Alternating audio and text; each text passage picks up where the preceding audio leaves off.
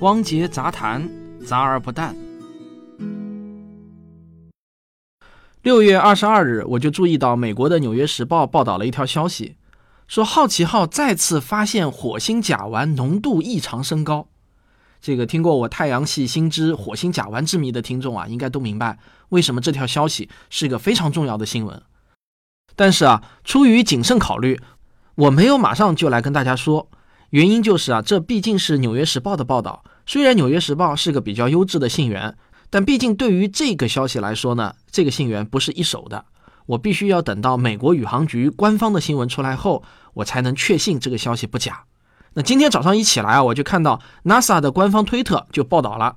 于是啊，我马上就让小编把 NASA 官方新闻稿的全文给翻译出来。下面呢，我把这篇新闻稿转述给大家。本周。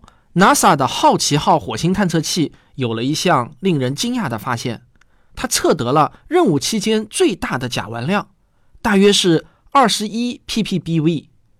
这个一 ppbv 就意味着，如果你在火星上采集一份空气，那么十亿分之一的空气成分就是甲烷。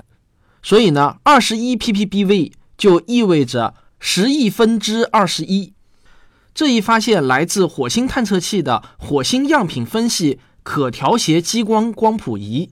那这项发现令人兴奋，因为在地球上，甲烷的重要来源是微生物，但岩石和水之间的相互作用也会产生甲烷。好奇号没有仪器能够鉴定出甲烷的确切来源，即使这些甲烷是来自盖尔陨石坑或者火星上的其他地方，也无法判别。NASA 位于马里兰州格林贝尔特的格达德太空飞行中心的首席研究员保罗·马哈菲说：“根据我们目前的测量，我们无法确定甲烷的来源是生命还是地质，甚至是远古还是现今也无从知晓。”好奇号团队在常年任务过程中多次检测到甲烷。以前的论文记录了甲烷气体的背景水平如何随着季节上升和下降。这次科学团队注意到了甲烷的突然飙升，但对这些顺态雨流会持续多久，或者雨流为何不同于季节性的模式，却了解的很少。火星样品分析团队在本周末组织了一次不同的实验，以收集更多的可能是顺态雨流的信息。无论他们发现什么。即使没有甲烷，都会为最近的观测增加背景信息。好奇号的科学家需要时间来分析这些线索，并进行更多的甲烷观测。他们还需要时间与其他科学团队合作，包括欧洲航天局的微量气体轨道探测器。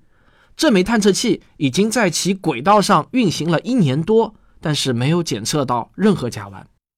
结合来自地表和轨道的观测结果，可以帮助科学家。找到火星上的甲烷来源，并了解其在火星大气中的持续时间，这或许可以解释为什么欧洲航天局的微量气体轨道探测器和好奇号的甲烷观测结果如此不同。好，这就是新闻的全文稿。我不是跟大家说过吗？你听了我的《太阳系新知》这个节目后啊，以后你再看 NASA 的很多新闻，就跟追美剧一样过瘾。那你如果不明白我这句话什么意思啊？你赶紧去听一下《太阳系新知》的第三集《火星甲烷之谜》，你就会知道这条新闻为什么那么重要、那么有意思了。在火星甲烷这个问题上，欧洲航天局和美国航天局得到了截然相反的结果。这个事情到底谁对谁错？现在啊是正在进行时。那有了这些背景知识，我们看新闻真的会很有乐趣。好，这就是本期的汪杰杂谈，咱们下期再见。